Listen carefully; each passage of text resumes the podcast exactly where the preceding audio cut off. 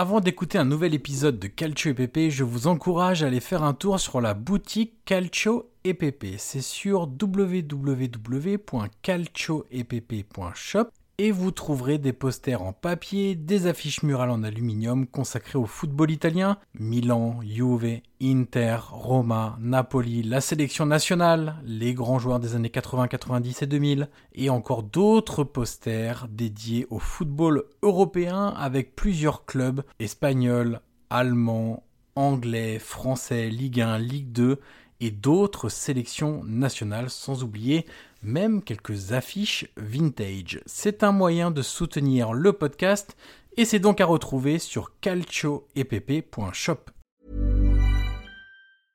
I'm Sandra, and I'm just the professional your small business was looking for. But you didn't hire me because you didn't use LinkedIn jobs. LinkedIn has professionals you can't find anywhere else, including those who aren't actively looking for a new job but might be open to the perfect role, like me. In a given month, over 70% of LinkedIn users don't visit other leading job sites. So if you're not looking on LinkedIn, you'll miss out on great candidates like Sandra. Start hiring professionals like a professional. Post your free job on linkedin.com/people today.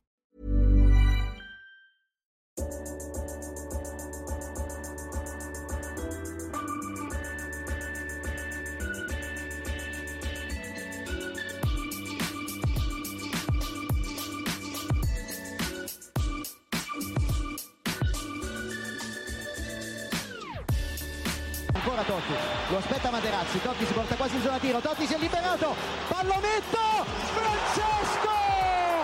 Totti! Un gol pazzesco, pazzesco per il 2-0. Cacà in percussione, cerca l'ingresso in area ancora, Cacà, davanti al portiere, Cacà, rete, rete, rete, rete, Cacà! Pallone che arriva, Trezeguet! Totti! Trezeguet! Pirlo, ancora Pirlo di tecco! Tiro! Gol!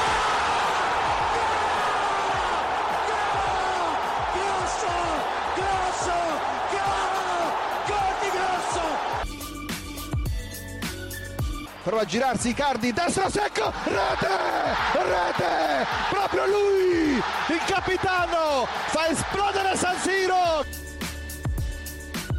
Avanti Cavani, avanti Matador, avanti Matador, sei tutti noi Matador, ci prova con il testo, si gonfia la rete, si gonfia la rete, si gonfia la rete, Matador. Bonjour à toutes et à tous et bienvenue sur un nouvel épisode du podcast Calcio et Pepe, le podcast 100% foot italien. Je suis toujours en compagnie de Guillaume Pacini. Salut Guillaume. Bonjour Monsieur Johan Crochet, bonjour à toutes et bonjour à tous. Très heureux d'être là et de vous retrouver. Exactement, après notre gros bilan de début janvier, euh, enfin de Oui. fin décembre d'ailleurs, euh, juste euh, au moment de, de la trêve, on se retrouve pour un nouvel épisode dans la troisième saison du podcast déjà. Et on va parler aujourd'hui un petit peu des joueurs français et anciens joueurs de Ligue 1, donc c'est et ou, hein, euh, il y a des joueurs étrangers ou des joueurs français qui sont tous les deux passés par la Ligue 1. Euh, On va faire un petit point sur ce qu'ils ont fait depuis le début de la saison en, Serie A. Ça nous permet d'évoquer des noms qu'on n'avait pas évoqués dans notre bilan, tout simplement. Euh, alors on va évidemment pas passer tout le monde en revue de façon détaillée, hein, parce que sinon on a un podcast de 8 heures, Guillaume. Comme Euh, d'habitude. voilà, c'est ça. Mais On a choisi en gros 20 joueurs sur lesquels on va se pencher. Et puis on fera un petit name dropping à la fin. euh, avec quelques mots pour les autres euh, de manière un peu plus rapide. Dernière précision, Guillaume, on a décidé de classer les joueurs par poste. D'abord les défenseurs, ensuite les milieux et on termine par les attaquants. On est parti, Guillaume. On commence par les défenseurs. Et du côté des défenseurs, c'est très simple. On va parler de l'AC Milan, tout simplement. Euh, puisque des défenseurs français ou défenseurs passés par euh, la Ligue 1 ou la Ligue 2 d'ailleurs, euh, bah, il n'y en a pas 500 en Serie A finalement. On, a, on a décidé de faire un focus sur trois joueurs, et ces trois joueurs sont Théo Hernandez, Pierre Caloulou et Simon Kier. On commence par Théo Allez, commençons par, par André. Je pense qu'on est assez d'accord, hein, globalement, toi et moi, Johan. Euh, évidemment, peut dire que c'est une surprise quand même depuis son arrivée. On rappelle que c'est Paolo Maldini, hein, alors, euh, qui connaît bien le poste, évidemment, qui était parti à Ibiza euh, à l'époque le, recruter directement. Euh, voilà, il y a eu la photo qui, qui avait fuité dans les médias espagnols. Et c'est vrai qu'à l'époque, bon, on avait quelques doutes légitimes sur le, niveau de Hernandez. et depuis, honnêtement, c'est vrai qu'on est, on est surpris, est-ce qu'on peut dire surpris, Johan? Disons qu'on ne s'attendait pas, peut-être pas autant voilà, on a été surpris au début et, maintenant, euh, maintenant que l'effet de surprise est passé, c'est juste euh, du pur plaisir de le voir jouer en fait. Ouais, c'est assez, assez hallucinant. Euh, tu avais souligné sur Twitter, je me souviens, les, les dix dernières minutes du match juste avant la trêve de Noël face à la Lazio, où il prend les choses en main.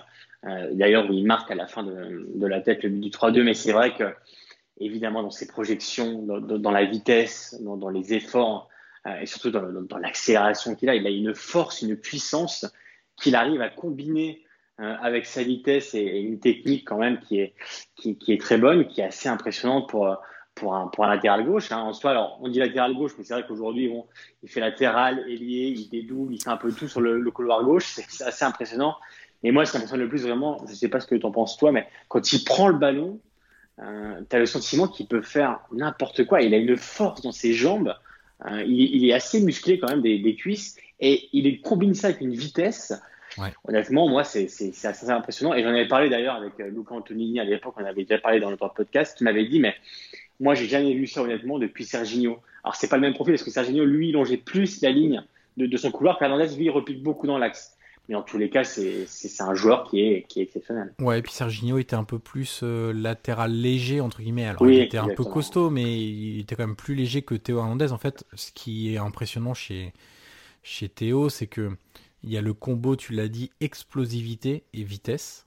Donc ça, c'est déjà très important. C'est comment faire la différence sur les premiers mètres. Ensuite, réussir à garder une vitesse importante au bout de 20 mètres, 30 mètres, 40 mètres.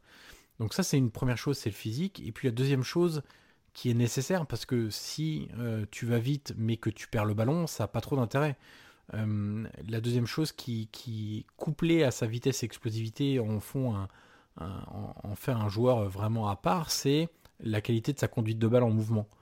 Euh, c'est-à-dire que c'est pas un simple pouce-ballon, c'est-à-dire qu'il peut conduire le ballon de l'extérieur ou de l'intérieur du pied. Généralement, c'est bien dans la course. Euh, c'est pas trop loin, c'est-à-dire qu'il ne le pousse pas à 10 mètres. Donc, euh, donc ça, c'est impressionnant. Et il fait effectivement des différences. Tu le vois passer entre deux adversaires, trois adversaires. Et sur un coup de rein, il va mettre trois joueurs dans le vent. Donc, effectivement, pour le, pour le Milan, c'est c'est un joueur très important parce que tu sens que euh, tu sens qu'il peut se passer toujours quelque chose, c'est ce que tu as dit quand il a le ballon. Euh, et que même dans les dernières minutes, grâce aussi à sa résistance aux, efforts, euh, bah, il a été décisif, souviens-toi, c'était contre Parme, hein, je crois. décisif contre la Lazio en fin de match. Ça veut dire que ce joueur-là, non seulement il est capable de répéter les efforts, mais il le fait aussi pendant 90 minutes. Et donc, à aucun moment, tu peux relâcher l'attention quand tu es un adversaire parce que non seulement on a parlé de son côté train dévastateur, etc., mais euh, aux abords de la surface, il peut marquer, il fait marquer, il a une bonne frappe de balle, il est aussi capable de se projeter pour être à la réception d'un centre. Donc ça en fait quand même un profil euh, très complet. Ouais, ouais, moi j'ai deux axes de progression. Euh, le premier, c'est parfois des tendances à observer qui a un peu mal à se mettre en route, un peu comme un diesel, tu sais. Ouais. En début de match, c'est assez, assez calme, et arrivant en deuxième mi-temps, généralement aussi pour une baisse physique évidemment de, de ses adversaires ou de son vis-à-vis direct. Euh, voilà, j'ai toujours l'impression qu'il met le moteur en route et qu'en deuxième mi-temps, tout de suite, euh, il, il, commence vraiment à, à, mettre le turbo. Et le deuxième axe, et je sais que, que tu l'as souvent souligné, on a vu évidemment ses progrès défensifs. On savait mhm. que l'année dernière c'était assez compliqué. Mais parfois encore aujourd'hui, même si on peut constater des efforts, euh, par exemple, moi je pense au premier but, tu te rappelles contre contre la Juve avec Chiesa qui, en fait, c'est juste Chiesa fait un appel et en fait Hernandez avait juste à le suivre ou du moins à l'accompagner. Et c'est vrai qu'il fait même pas cet effort-là. Et j'ai revu la même erreur euh, contre contre la Taranta samedi dernier. Donc euh, voilà, c'est peut-être un axe encore de progression, c'est euh, bah, être au marquage, suivre son vis-à-vis parce que encore aujourd'hui, parfois, j'ai l'impression qu'il est un peu étourdi euh, et qu'il oublie, euh, il oublie son marquage. Mais en tout cas, on a vu quelques, quelques progrès, pardon. Mais c'est vrai que cet aspect-là du marquage individuel et, et je suis son vis-à-vis quand tu lui pars dans le dos, c'est encore un axe où il peut, où il peut progresser selon moi. Ouais, je suis tout à fait d'accord. Et le dernier axe que je mettrais, c'est sur son positionnement parfois, où parfois il est beaucoup trop écarté de son défenseur central axe gauche pour le coup. Et du coup, tu as des joueurs qui peuvent, euh, qui peuvent venir entre les deux. Euh, ou alors, à l'inverse, il est beaucoup trop proche de son défenseur central et il laisse son vis-à-vis direct, alors c'est l'ailier ou même un milieu de côté ou un latéral, prendre beaucoup de vitesse. Et on sait que face à des joueurs rapides, à partir du moment où tu leur laisses de la vitesse, ça devient tout de suite un peu plus difficile à défendre. Donc je suis d'accord avec toi, il y a encore des, des, axes de progression évidemment, mais on note quand même déjà des, de, de, nouvelles aptitudes de défenseurs qu'on n'avait pas forcément la saison dernière et notamment au tout début de, de saison. Guillaume, on passe à un autre joueur euh, de l'AC Milan, c'est Pierre Caloulou. Oui, bah écoute. Euh, là, pour le coup, tu vois, on disait surprise la saison dernière pour Théo Hernandez. Là, c'est aussi un peu une surprise. Écoute, grosse surprise. déjà pour la vitesse dont il s'est intégré. On rappelle que c'était le capitaine de la réserve de l'OL. Donc, bon, il, change quand même de monde. Au début, c'est vrai qu'on l'avait un peu perdu de vue, dans le sens où il était derrière la, hiérarchie des défenseurs centraux, parce que euh, voilà, il y, a, Kier, il y, avait Mousakio, il y avait, il y avait Gabia qui s'est blessé ensuite. Euh, à la base, lui, évidemment, préfère être latéral droit. Euh, ouais, et puis déjà là, il y avait de la concurrence, hein, Guillaume. Bah, totalement. Hein, que ce soit, alors Conti est parti à Varme aujourd'hui, mais Calabria, Dalot est arrivé, parce que c'était vraiment un coup de cœur de, de Maldini et Massara. Donc, c'est vrai que quand Kalou est arrivé, on savait que c'était embouteillé et à droite, qui est son poste préférentiel, et en défense centrale, où il a souvent joué, mais voilà, on sait que c'est pas, c'est pas là où il, il préfère jouer. Et c'est vrai que euh, avec cette cascade de blessures euh, côté, côté Milan, euh, il a eu sa chance. Et c'est vrai que tout de suite, il, a assez impressionné. Moi, il y a vraiment un aspect qui, me marque, c'est la personnalité. Mmh. C'est-à-dire que c'est vraiment un, très jeune joueur qui change de monde, qui est aujourd'hui dans l'équipe leader de, de Serie A. Et a, il, a, quasiment pas de rien. C'est-à-dire qu'il va, il va au, au 1 contre 1, il va au duel. J'ai beaucoup aimé euh, ces 20 premières minutes contre l'Atalanta où il a quasiment annulé Ilicic. Bon, après le reste du match, Ilicic a repris dessus, mais sur tout le monde, ça a été vraiment un, voilà, un, récital de, de. Mais c'est vrai que ces 20 premières minutes dans, l'agressivité, je l'avais trouvé très bon. Et ça, cet aspect-là dans le duel, moi, je le trouve vraiment très intéressant. Euh, après, évidemment, il y a encore des, voilà, il y a, il y a des, des, aspects où il peut progresser. Euh, je pense que le, le, marquage individuel, on a tous remarqué que ce soit face à Destro contre le Genoa, euh, ou même contre l'Atalanta où il perd Romero sur, sur le centre qui mène au premier but, c'est évidemment un aspect à, à, progresser. Mais pour un aussi jeune joueur, j'ai envie de dire encore qu'il y a des aspects à progresser, mais la personnalité, en tout cas, m'impressionne beaucoup. Et que ce soit les relances ou les, les duels, voilà, je trouve qu'il est vraiment très intéressant et, et c'est l'une des grosses bonne surprise de ce début de saison côté Milan. Ouais, exactement. Puis j'avais eu l'opportunité d'en parler avec le directeur de recrutement de, de l'AC Milan et il me disait, alors c'était avant qu'il commence à jouer, du coup. Euh, donc c'était avant la cascade de blessures, c'était Kier Gabia, je crois. Gabia, ouais, Gabia qui, est, qui, est, toujours blessé. Hein. Romagnoli aussi a eu. A voilà, et, et, il m'avait dit, euh, donc à l'époque il jouait pas, il m'avait dit même même aujourd'hui il ne joue pas, mais en fait Pioli est content de son investissement à l'entraînement et même ça déjà c'est une victoire. Euh, parce que il correspondait aux attentes élevées à Milan maintenant, enfin de retour, les, les attentes sont de retour hein, sur, sur les joueurs. Euh, et il disait voilà, déjà ça, c'est montrer quelque chose.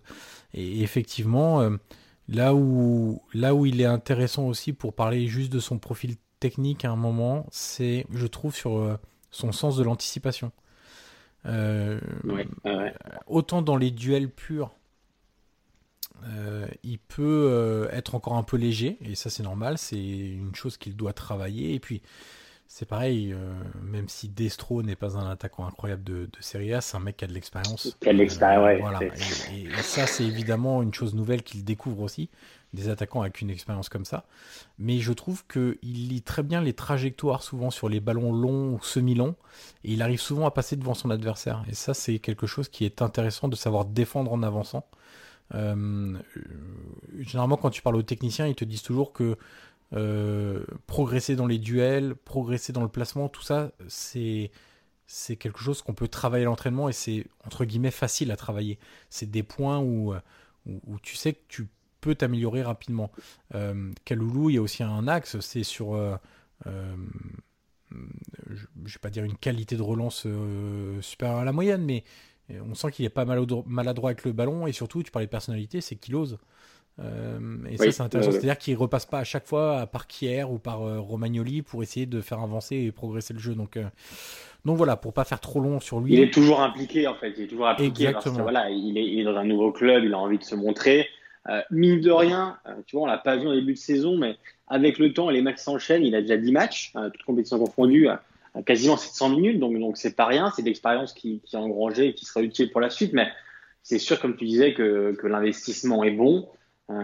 Et dans, dans le, au fil des années, il faudra voir par contre quel est vraiment son poste, si il peut s'affirmer en tant que central, même si Tomori est arrivé, aussi vraiment dans l'absolu, lui, a une préférence pour le poste de latéral droit, mais en tout cas, dans tous les cas, il a montré ses qualités. Donc, euh, donc non, on peut dire que c'est un, joli coup parce qu'on rappelle que l'OL avait tout fait pour le retenir à l'époque et que Milan était parvenu à l'arracher hein, malgré les, les tentatives de, de l'OL de le garder. Et tu sais que Costa Curta, lui, le voit clairement comme défenseur central à l'avenir.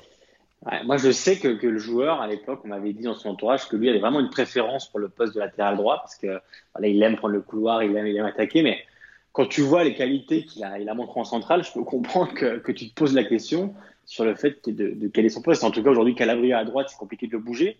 Donc peut-être qu'il y a plus de place, on va dire, dans, dans un rôle de défenseur central pour, pour Kaloulou. Hein.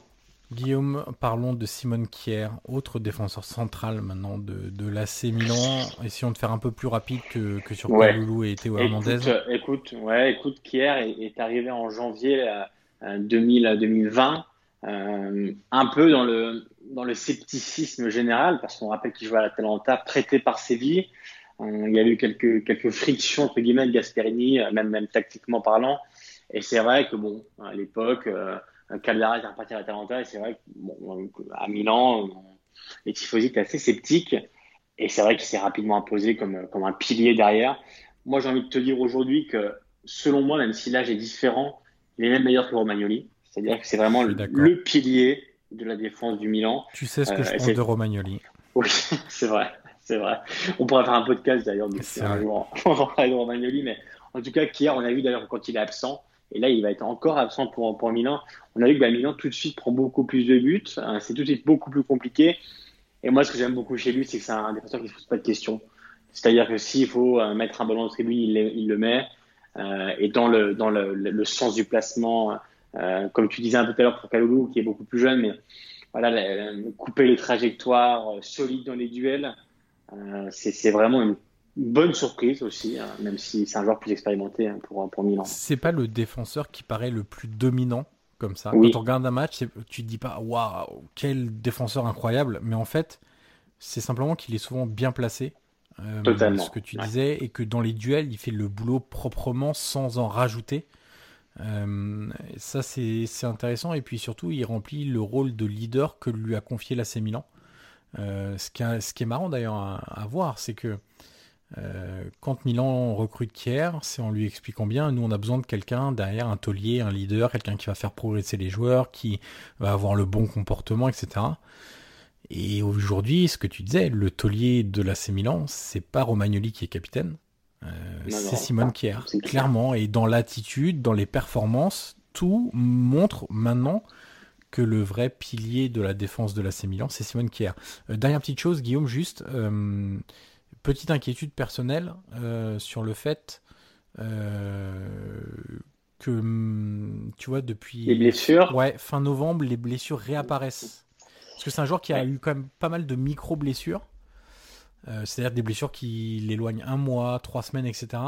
Il y en a une fin. Alors j'ai peur. Non, je pense pas dire de bêtises. Je crois que c'est de fin novembre à fin décembre. Et il était revenu là en euh, janvier, je crois. Et, bah, et, là, il y a rebelote petite blessure. Hein. Écoute, c'est une blessure à la cuisse. Moi, si tu veux, ce qui m'inquiète, évidemment, c'est les blessures pour lui, mais rapidement, c'est aussi la lombalgie. Et, euh, et, on voit que depuis quelques semaines, moi, j'ai tendance parfois à le fixer durant, le match. Et tu vois qu'en fait, tu vois, c'est un très droit euh, dans les duels. Alors, il reste très solide. Hein, on l'a vu avec euh, avec Lukaku, euh, même s'il est sorti dans, dans, le derby. Mais c'est vrai qu'il est assez droit dans les duels. Il fait attention à chaque mouvement. et on a l'impression qu'il est vraiment gêné par son dos.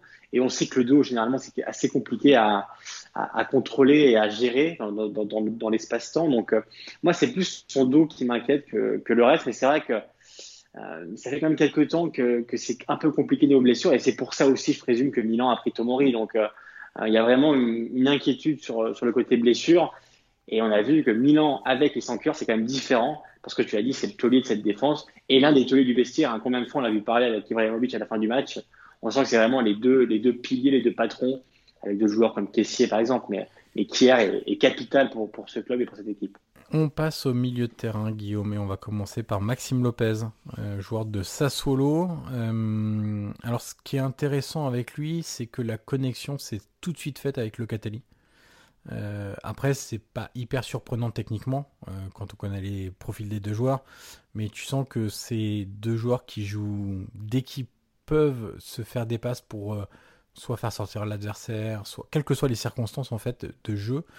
Dès qu'ils peuvent se trouver l'un l'autre, ils le font volontiers. Moi, je pense que Maxime, il pourrait même plus jouer vers l'avant euh, parce qu'en fait, euh, quand il le fait, c'est souvent juste et ça apporte souvent quelque chose.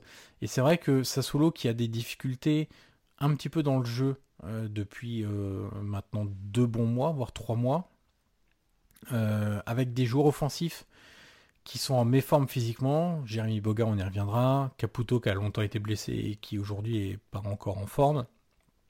Berardi qui est blessé depuis un petit moment, Juricic qui a eu le Covid, qui a été blessé, etc. Donc c'est vrai que le, secteur offensif de Sassuolo a eu beaucoup de problèmes. Et du coup, bah, les milieux de terrain doivent faire un peu plus pour aider ceux qui sont titularisés. Et, je trouve que je, je, reprends le match euh, contre Parme. Et en fait, à chaque fois que Maxime Lopez a joué de manière verticale, s'est approché de la surface adverse à travers ses, projections ou à toucher les joueurs aux abords de la surface, ça a donné quelque chose. Et je pense que il devrait plus le faire. Alors après, est-ce que la difficulté, c'est quelle est la consigne de, de, de Zerbi et quelle est la réalité des choses? Ça, c'est toujours un peu plus difficile. Mais je trouve que ses débuts sont bons. Euh, on est quand même sur 10, 10 titularisations pardon, et 3 entrées en jeu depuis qu'il est arrivé, sachant qu'il est arrivé à la troisième ou quatrième journée, je crois. Euh, et après, ça dépend aussi de l'option prise par, euh, par De Zerbi. Est-ce qu'il préfère mettre un profil très physique aux côtés de Locatelli et Obiang Et pour l'instant, on peut pas dire que ça lui donne raison. Non, parce que euh, il y a le carton rouge contre la Juve, il doit y avoir celui deux ou trois semaines avant contre la Roma où il prend qu'un jaune alors que et même dans le contenu, hein, dans le contenu ouais et dans le contenu c'est compliqué. Donc euh, donc euh, si De Zerbi veut mettre un profil un peu plus physique bah, il mettra Obiang. S'il veut mettre un profil plus technique il mettra euh, il mettra Maxime Lopez, mais euh, tu vois, euh, dans l'influence dans, dans, les circuits de passe, par, par exemple, hein, c'est, il est dans le top 20 des joueurs qui font le plus de passes par, euh, mais c'est sûr qu'il a les qualités, 90 minutes, et, et, dans le top 20 des passes réussies aussi. Il a les qualités techniques pour s'imposer à sa solo parce que les, les dogmes de Zerbi, les consignes collent parfaitement avec les, les qualités qu'a, Maxime Lopez.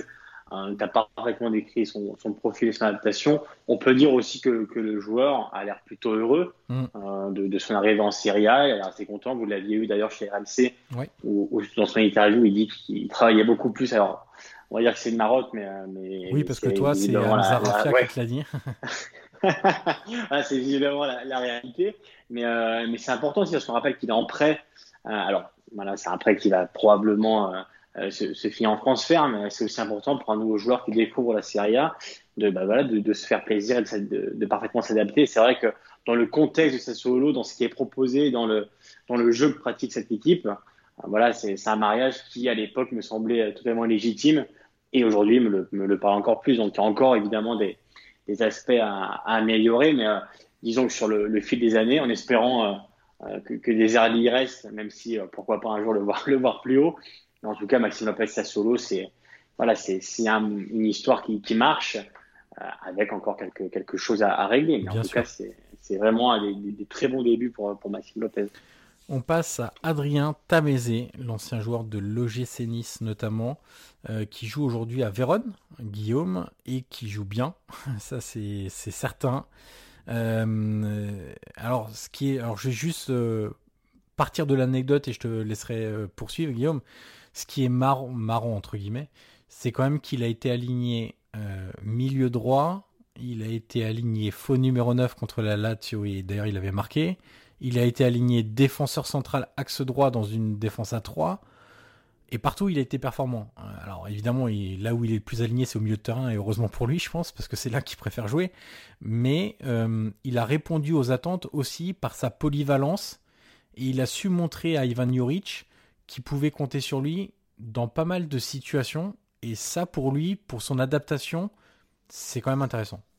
Mais surtout, euh, pour ceux qui connaissent pas les LAS, euh, c'est quand même une très belle équipe qui, au fil des années, euh, produit des, excellents joueurs qui partent. voilà, on se rappelle de, de Amrabat, par exemple, qui est parti cet été. Mais chaque année, Juric perd. Aussi. Oui, évidemment. Chaque année, Juric perd des joueurs. Et chaque année, bah, Juric arrive à produire le même jeu qui est agréable. Euh, et c'est vrai que, que Tanese s'y est parfaitement, euh, parfaitement adapté. Comme tu l'as dit, c'est un peu le couteau suisse parce qu'il joue à peu près partout. Mais en tout cas, moi, ce que j'aime beaucoup chez lui, c'est sa capacité vraiment à, redoubler les efforts. Euh, c'est un joueur qui s'arrête jamais, l'activité est assez énorme. Et, ça colle bien d'ailleurs avec Juric. Hein. Ouais, tota-, totalement, totalement. Mais, non, c'est vraiment. alors, c'est pas une surprise parce qu'on connaissait les qualités de, de mais c'est vrai que cette saison, dans la continuité, dans, dans la façon qu'il a chaque week-end à reproposer des, des choses très intéressantes. Euh, c'est probablement ça, moi, qui, me surprend le plus. Donc, euh, euh, clairement, c'est vraiment un mariage qui, marche entre, entre et Lélas. Après, voilà, en, espérant que ça puisse encore, encore durer. Mais en tout cas, oui, c'est vraiment une, une très bonne euh, partie de saison pour, euh, pour Tamézé. Deux petites choses à rajouter. La première, c'est que comme Rafia te l'a dit, et comme Maxime Lopez me l'avait dit, il travaille beaucoup plus qu'en France. Euh, ça, c'est certain. en volume et en temps aussi. C'est-à-dire qu'il travaille même hors entraînement, hors club. et deuxième chose que je voulais ajouter, c'est que l'Elas, qui est le la petite Atalanta, entre guillemets, disons ça comme ça, avec Juric qui est un vrai disciple de, de, Gasperini. Il s'en cache pas. Hein. Non, exactement, bien sûr. Il a souvent parlé de, l'influence de Gasperini. Euh, et Tameze, qui avait été prêté à l'Atalanta, souviens-toi, en deuxième partie de saison l'année dernière, euh, ça a joué aussi dans le fait euh, qu'il rejoigne l'Elas. Donc, chose aussi intéressante à noter lors de, du recrutement de Tameze. Guillaume, on passe ensuite à Adrien Rabiot 15 euh, matchs, 10 titularisations, on parle seulement de la Série A hein. euh, un but pour euh, le milieu de terrain français. Ce qu'on peut commencer à dire sur, Adrien Rabiot, c'est qu'il a été très bien en octobre-novembre, septembre, octobre-novembre, et qu'en décembre-janvier, ça a été plus compliqué. C'était plus compliqué. Après, il faut contextualiser un, peu la, saison de la Juve. On, sait que c'est alors, j'ai pas envie de dire une saison de transition, parce que quand, quand tu vas à la Juve, c'est compliqué de parler de saison de transition quand tu gagnes le titre depuis 9 ans. Et on peut dire que voilà, c'est un nouvel entraîneur, c'est Pierrot. Euh, c'est un projet rajeunissement qui s'est mis en route. Euh, c'est un nouveau milieu de terrain avec un, avec un, schéma tout nouveau aussi pour, pour lui. Donc, euh, voilà, c'est aussi compliqué euh, de, de, de, façon individuelle pour les joueurs de s'adapter à ce nouveau contexte. Comme tu l'as dit, il y a une très bonne première partie de saison où vraiment on a vu des choses intéressantes. On a vu un peu le, le Rabiot qu'on a vu aussi en fin de saison dernière qui était, qui était intéressant. Euh, bah, évidemment, dans, le duel où. Euh, alors lui aussi, hein, mine de rien, il paye pas de mine, mais dans le duel, il est quand même très solide. Euh, quand, quand il, met l'impact et l'agressivité, c'est toujours compliqué pour, pour son vis-à-vis. Et évidemment, dans les, dans les projections, moi j'aime beaucoup sa manière d'accompagner les transitions. De, voilà, c'est l'un des seuls aussi à, savoir se projeter autant vers l'avant, même euh, dans, les, dans les phases sans ballon. Donc ça, c'est évidemment un, un, aspect intéressant de, de, son jeu et c'est aussi ce que recherche, euh, ce que recherche Pirlo. Mais c'est vrai que peut-être encore aujourd'hui, euh, alors moi j'ai beaucoup aimé en coup d'Italie, hein, j'ai regardé le match avec de, de la Juve, j'avais beaucoup aimé en coup d'Italie. Après c'est face à la Spal, certes, j'ai bien aimé son match. après voilà, trouver peut-être de la, de la régularité, de la continuité pour, voilà, pour vraiment s'imposer définitivement comme un, un titulaire du milieu de la Juve euh, qui est un peu en chantier quand même. Hein, Johan, que ce soit, euh, voilà, on voit bien que Pirlo se tâte encore entre entre McKenny quand même qui a l'air indispensable à cette équipe, Arthur qui montre des belles choses parfois quand il est quand il est aligné, euh, notamment dans les dans la verticalité de, de son jeu. Voilà, on, on, sent encore que Pirlo se tâte sur son milieu de terrain avec peut-être un avantage pour McKenny qui paraît quand même indéboulonnable dans, dans ce milieu. Mais moi je pense que hum, en fait, McKenny va être indispensable dans le rôle hybride que lui a donné euh, Andrea Pirlo. tu sais, ce rôle de milieu de terrain ajouté selon la phase avec et, sans ballon. C'est-à-dire en plus des deux autres milieux de terrain qui sont alignés dans l'axe. McKinney qui passe en faux numéro 10 ou en faux joueur côté droit selon les phases. Par contre, je pense que Arthur part avec une longueur d'avance par son profil, c'est-à-dire savoir sortir de la pression, euh, assurer des transitions intéressantes. Euh, par contre, derrière, je, pense qu'il va y avoir un vrai, un vrai duel entre Bentancourt et Rabiot. Euh, et qu'aujourd'hui, il n'y a pas spécialement de joueur qui en avance par rapport à l'autre. là, en ce moment, c'est un peu Bentancourt qui joue plus. Pour autant, moi, je trouve pas ses prestations euh, forcément incroyables. Euh, parce que euh, il se contente de faire, je trouve un peu le, je vais pas dire le strict minimum, mais si un peu quand même, je trouve. Il se projette pas beaucoup, il frappe rarement au but. Même défensivement, il protège pas assez la défense. Et, donc je pense que Adrien Rabiot a, sa carte à jouer à ce niveau-là. Euh, et, très sincèrement, je pense que McKenny est vraiment indispensable. Je pense qu'Arthur peut le devenir. Reste à régler quelques problèmes physiques de manière générale. Et ensuite, ça va se jouer entre Bentancourt et Rabiot. Bah, disons que c'est une histoire d'amour entre la deux Rabiot qui connaît des hauts, des bas, des hauts, puis encore des bas. Euh, mais globalement, quand même, il y a quand même beaucoup de choses positives hein, de, Bien sûr. depuis l'arrivée de Rabiot.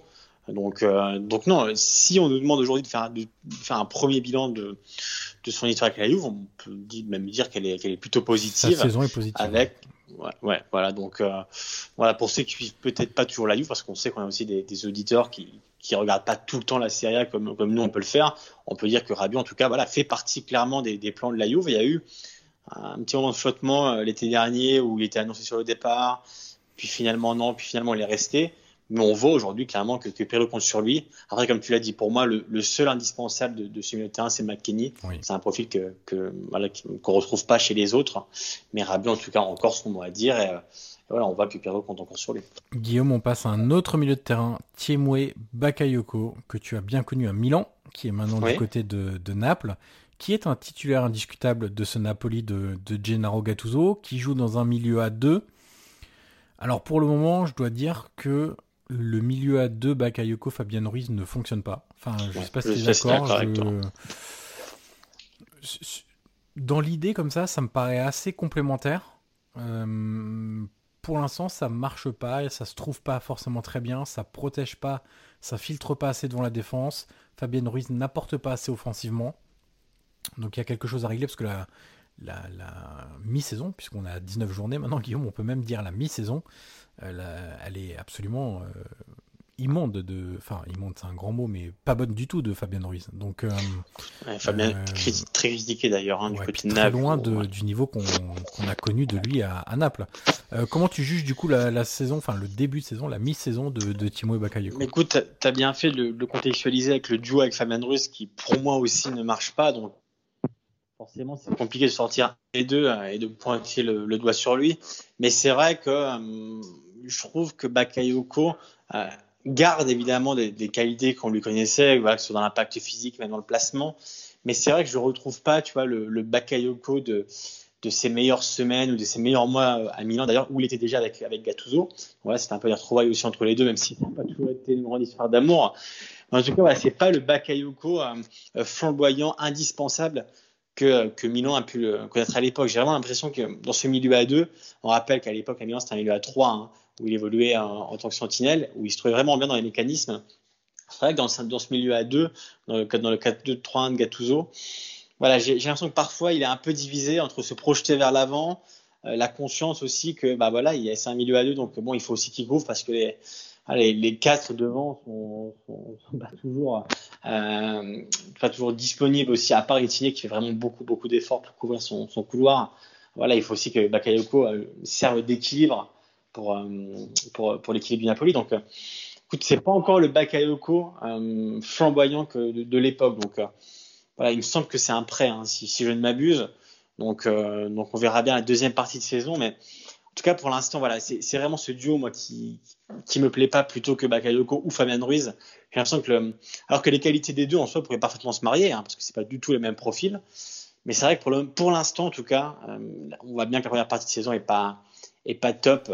En fait, pour résumer, il est un peu à l'image du Napoli cette saison. Il est capable du meilleur comme du moins bon. Et on a vu toutes les difficultés qu'il a eu la, c'était la semaine dernière contre euh, où il perd bah, contre les Vérone, quand, quand, Napoli perd contre les Las, on voit notamment que, que sur le deuxième but, euh, Bakayoko est, est, complètement à la rue. Donc euh, voilà, c'est, t'as raison, c'est un peu à l'image de Naples. Un, coup c'est bon, un coup c'est moins bon, un coup c'est vraiment mauvais. Euh, c'est, un peu à l'image de, son équipe. Alors on va passer à Jordan Verretou, le milieu de terrain de la Roma. Euh, le poumon de cette Roma au milieu de terrain, clairement, euh, le fait qu'il court pour 10, euh, au point où on se demande si ça peut durer comme ça toute la saison. Et d'ailleurs, sur les 2-3 derniers matchs, il était un peu moins actif, un peu moins tranchant dans ses interventions, et je me demande si ça peut pas venir aussi de, là. Parce qu'à force de, courir partout dans tous les sens et d'essayer de tout faire, et parfois travailler pour deux, il y, a le risque d'en payer les conséquences à un moment donné. Ce, qui est intéressant avec lui, c'est que euh, son attitude permet de tirer l'équipe vers le haut et tirer ses coéquipiers vers le haut. Le fait de, de chercher à les presser constamment, le fait de euh, faire les deux phases, de, de, proposer euh, quand les défenseurs ont le ballon pour être la première rampe de lancement avec Villard en ce moment. Le fait de beaucoup se projeter aussi, parce que mine de rien, c'est un joueur qui fait beaucoup d'appels euh, notamment sur les transitions rapides. On le voit souvent partir avec 10 mètres de retard et arriver avec 10 mètres d'avance par rapport à ses autres coéquipiers. On se souvient de son but contre la Juve en début de saison, mais là, lors du match contre, euh, contre euh, je me rappelle même plus, contre la Spezia, il y a plusieurs fois où il s'est même agacé parce que ses projections tranchantes n'étaient pas remarquées par ses coéquipiers, donc il n'était pas servi, et en plein cœur de la surface hein, souvent. Donc donc voilà, c'est c'est à la, à la fois il y a les performances, à la fois il y a l'attitude. Donc c'est vrai que puis il y a les buts aussi. Alors on peut on peut les citer. Il y a quand même 7 buts marqués. Alors certes, il est décisif. Hein. Voilà, il tire les pénalties et je crois qu'il y a que 3 buts dans le jeu de mémoire. Euh, mais malgré tout, c'est un joueur qui est décisif, qui a l'attitude, qui a la dimension physique. Donc forcément, c'est un joueur important. Et c'est aussi pour ça que parfois il est aussi un peu, un peu cramé, entre guillemets, au bout de, de 70 minutes, parce que, comme tu l'as dit, il court pour, pour deux, voire pour trois. Donc, forcément, il a une énorme débauche d'énergie physique. Donc, c'est pas toujours simple de, de, de, réguler ses efforts sur 90 minutes. Après, moi, Ivan, j'ai envie de te poser la question, et d'ailleurs qu'on n'a pas posé pour, pour Théo Hernandez, c'est que, voilà, on connaît euh, les qualités de, de Veretout, hein, puisqu'on le suit maintenant chaque week-end.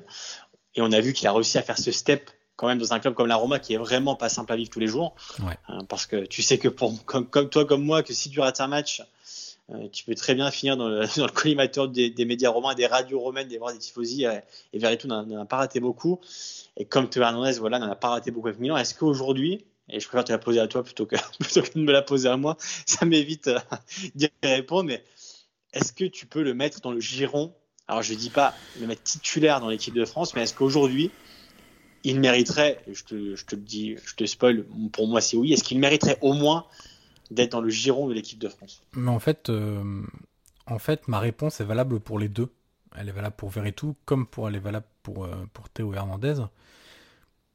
Je suis comme ça, moi. L'idée, c'est pas de les voir titulaires. Après, si jamais ils sont appelés, qu'ils sont bons et qu'ils deviennent titulaires, pourquoi pas? Mais l'idée, c'est au moins de les essayer. Et je trouve que maintenant, je pense que c'est mort, très sincèrement, parce que euh, il n'y a plus qu'une coupure internationale, c'est en mars, avant euh, la fin de saison et du coup euh, l'euro. donc je suis pas sûr que ce soit le bon moment forcément pour même si on n'est pas à l'abri d'une surprise, mais je suis pas sûr que ce soit le moment pour faire appel à, des nouveaux joueurs. mais je m'explique pas que lors de, des matchs de septembre, d'octobre et de novembre, euh, parce que ces joueurs-là, ils ont été performants déjà l'année dernière. C'est ça qu'il faut dire. C'est que c'est pas juste des joueurs qui sont bons depuis 6 mois. Euh, même Veretout, euh, c'est même pas que de l'année dernière. L'année dernière, c'est sa première saison à la Roma, mais il était déjà très performant à la Fiorentina. Alors, ok, la, Roma, c'est un niveau au-dessus. mais je, ouais, j'ai du mal à m'expliquer le fait que les deux n'aient pas été appelés. La seule raison pour Théo Hernandez, c'est l'histoire avec les espoirs, où je peux comprendre qu'il y ait des réticences. Mais ça, par exemple, Veretout ne l'a pas. Et, encore une fois, c'est pas de dire ah, ils doivent jouer en bleu, ils doivent être machin. Non, c'est juste, il y a des stages de 15 jours quasiment, de 13 jours souvent. Euh, bah, appelez-les et, et ayez-les sous les yeux pendant, euh, pendant 15 jours. Ouais, moi, c'est ce qui me gêne le plus. J'ai l'impression qu'ils ont quasiment aucune chance d'y être. Je pense qu'ils n'ont pas, tu vois, cette chance au moins de, bah, de se montrer. Alors, évidemment qu'il y a l'histoire, comme tu as dit, de Théo Hernandez, mais bon, s'il y a très longtemps, on a vu que par exemple Rabu a été rappelé, donc bon, voilà, si je, suis certain que si Théo Hernandez pouvait s'expliquer, je présume qu'aujourd'hui, c'est vu un autre joueur, une, une, autre personne. Il avait évidemment mûri avec le temps. Il avait parlé dans les colonnes de l'équipe d'ailleurs, où il avait dit qu'il était très jeune, il avait fait une erreur. Voilà, je pense qu'aujourd'hui, tu peux aussi passer l'éponge. Et moi, ce qui me gêne avec Verretou et, et Hernandez, c'est vraiment que j'ai l'impression, tu vois, chaque fois qu'il y a une liste de Deschamps, bah, tu vois, je suis même plus surpris de pas les voir parce que j'ai l'impression qu'ils ont même pas l'opportunité d'y aller, alors que chaque week-end, quand même, bah, ils, montrent qu'ils ont quand même un niveau euh, assez, assez impressionnant. Après, au milieu de terrain, bon, l'équipe de France est certes très fournie. Au poste de latéral gauche, bon, bah, tu as, le frère de, de Théo Hernandez, tu as, as, Lucas Digne. Bon, voilà, moi je pense que Hernandez aussi pourrait avoir sa place, ou du moins, comme tu as dit, au moins avoir une chance. Voilà, ah, c'est plutôt moi ce qui, ce qui me dérange dans, dans cette histoire. c'est L'idée, c'est même pas de dire euh, ils doivent prendre ils la place d'un tel ou un tel. Ouais, c'est juste, au moins, tu le prends pendant 15 jours, tu le vois de près, est-ce qu'il est bon pour des matchs amicaux Est-ce qu'il est impliqué ouais. Tu lui donnes sa chance sur un match amical. Après, il saisit pas sa chance, il est pas sérieux à l'entraînement, etc. Bah, il pourra s'en prendre qu'à lui-même. Enfin, ils pourront s'en prendre qu'à eux-mêmes mais au moins d'essayer de le voir. Enfin bref, on va pas faire deux heures Pour eux, c'est pas c'est pas évident parce qu'on sait que alors les tifosi de la Roma et du Milan peuvent se dire bah tant mieux comme ça, nous on, on, on les garde oui. au frais, mais on sait que pour des joueurs aussi. Euh, bah, performer, ça veut dire aussi euh, bah, euh, disputer des matchs en sélection, c'est aussi leur rêve, c'est normal. Et je peux comprendre que ce soit un peu frustrant pour les deux de, bah, de faire des, des prestations de, de, tel niveau et, et voir que voilà, c'est toujours pas le, ils ont toujours pas l'opportunité de montrer ça en sélection. Donc voilà, c'est dommage. Bon, après, nous, on va continuer à en profiter dans, en Serie A en espérant qu'un jour, voilà, on les voit sous le, sous le maillot bleu. Guillaume, on passe de l'autre côté du Tibre. On passe du côté de la Lazio pour évoquer Jean-Daniel Akpa, Akpro, qui est, pour le coup, là encore, on parle de surprise un petit peu depuis le début de, de cet épisode. Euh, pour le coup, lui, c'est une vraie surprise. Arrivé de la Salernitana, et on connaît les liens entre la Salernitana et, et, la Lazio, sans parler de Sieux Cursal, mais déjà ils ont le même euh, propriétaire, donc euh, ça aide. Euh, et c'est un joueur qui, tu sais, en fait, de manière générale, on dit souvent, quand un joueur a pas tant de jeu, c'est difficile pour lui d'être performant quand on lui en donne. Tu sais, le fameux, bon bah il rentre une demi-heure par-ci, il joue un match tous les quatre matchs titulaires, c'est pas évident d'être dans le rythme, c'est pas évident de se montrer à la hauteur, parce qu'on se dit qu'on n'a pas forcément la confiance du coach. Et ben tout ça avec lui, ça marche pas, parce qu'en fait, à chaque fois qu'on fait appel à lui, il répond présent, que ce soit pour un quart d'heure en fin de match, 30 minutes, être titulaire en championnat, être titulaire en Ligue des Champions, parce que ça a été le, cas aussi à cause de tous les cas de Covid de, de, la Lazio en, en Ligue des Champions, bah lui, il a répondu présent. Écoute, c'est le second couteau idéal, j'ai envie de te dire, euh, qui s'est parfaitement adapté au, mécanisme de jeu euh, très, euh, marqué de, Simone Inzaghi dans son 3-5-2.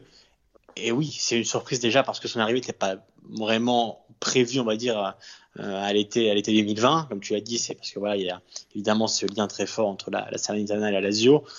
Bon, c'est vrai quand il est arrivé, on se demandait un peu ce qu'il venait faire là. Puis tu te souviens, Guillaume, quand on avait mis sur Twitter euh, à euh, Pro euh, rentre, je crois que c'était contre Dortmund hein, la première fois. Oui, oui, oui, en Ligue des Champions. Tu te souviens tous les commentaires un peu moqueurs, mais après ça se comprend aussi parce oui. qu'on avait le souvenir du joueur de Toulouse où c'était compliqué. Évidemment, évidemment, c'est vrai que quand tu vois rentrer en Ligue des Champions quelques années après, bon, c'est assez surprenant, mais c'est un joueur au moins qui a le mérite de, bah, de montrer qu'il a le niveau pour jouer en Serie A, parce que c'était aussi un peu la question parce qu'il venait d'une saison euh, et demie en, en série B avec la Salernitana. Et c'est vrai que on s'est tous posé la question de pas tant savoir s'il avait le niveau de la Lazio, mais savoir s'il avait le niveau Serie A. Et clairement, aujourd'hui, euh, on voit parfaitement que c'est un, second couteau. Mais par contre, par exemple, on l'a vu en coup de face à l'Atalanta, clairement, il a encore fait un match de, de, haut niveau. Et c'est un joueur sur lequel peut compter Simone Inzaghi. On a souvent souligné l'année dernière, tu te souviens, le manque de profondeur de banc euh, qu'a qu Simone Inzaghi et qu'avait Simone Inzaghi. Alors certes, avec Pro, bon, si on compare par exemple d'autres banques, soit celui de l'Inter ou de la par exemple, bon, bah, certes c'est peut-être un, degré moindre que certains joueurs, mais en tout cas, c'est un joueur qui, qui, fait plus que dépanner, euh, qui apporte vraiment son grain de sel et des qualités différentes quand il est aligné. Donc, euh, donc non, lui vraiment c'est une grosse surprise. côté Lazio et, et c'est même une bonne surprise parce qu'au vu de son parcours, de sa carrière, on rappelle qu'il il est assez longtemps aussi sans club. On peut dire aussi que c'est voilà, c'est un bel exemple et, voilà, pour, pour d'autres joueurs, mais en tout cas, oui, grosse surprise ce, ce et deux petites stats pour euh, boucler sur le portrait de, de notre ami. Par 90 minutes, c'est le huitième joueur de Serie A à disputer le plus de duels. Donc c'est dit aussi quelque chose de, euh, de son profil, de, de joueur qui défend, mais aussi qui attaque, qui provoque, qui se projette. Et puis c'est aussi un joueur qui a pris 7 cartons jaunes en seulement 3 titularisations et 14 entrées en jeu. C'est 7 cartons jaunes en 591 minutes. En gros, c'est quasiment un carton par tranche de 90 minutes, voire moins. Donc euh, ça, ça dit aussi sans doute quelque chose du moment où il entre en jeu. Voilà, où il faut mettre de l'intensité et défendre souvent un but d'avance ou deux buts d'avance du côté de la Lazio, quitte à avoir un joueur au milieu de terrain qui met de l'agressivité dans les duels, qui va faire une ou deux fautes euh, tactiques, on va pas dire intelligentes, mais tactiques, euh, plutôt comme ça. Guillaume, on passe à Kevin Strottmann, qui vient tout juste d'arriver. il a fait que deux matchs avec, avec le Genoa, mais en deux matchs, il a déjà montré pas mal de choses, notamment une, ouais, une, belle passe d'ailleurs une belle passe décisive contre Cagliari. Il a joué deux fois 60 minutes, grosso modo. Euh, c'est clair qu'il a besoin de monter en, en, puissance physiquement, ça c'est évident. Mais dans l'attitude et dans même dans, la, dans les prestations de manière générale, on a revu du bon Kevin Strootman. Écoute, moi je, pense que le joueur déjà est très content d'être revenu en Italie. Euh, après une période compliquée à Marseille, hein, c'est pas toujours été le cas, mais c'est vrai que sa fin d'histoire avec Marseille a été plutôt plutôt difficile.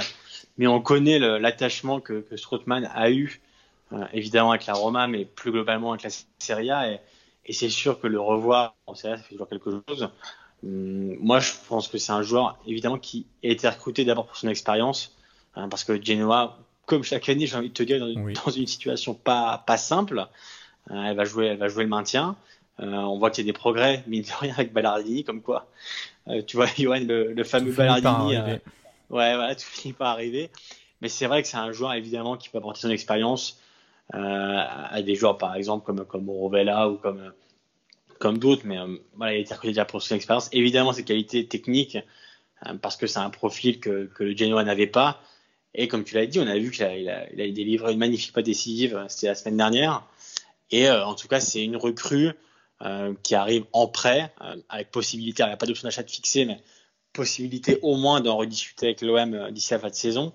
Mais disons que c'était un bon deal pour l'OM qui voulait s'en débarrasser. Pour le Genoa, qui recherchait ce profil de milieu expérimenté et de joueurs tout simplement expérimentés pour, pour le vestiaire et pour sauver une, une situation pas, pas simple. Et voilà, c'est un bon deal aussi pour, pour le joueur qui avait besoin de jouer, qui avait envie de revenir en Serie A, il l'a tout de suite montré.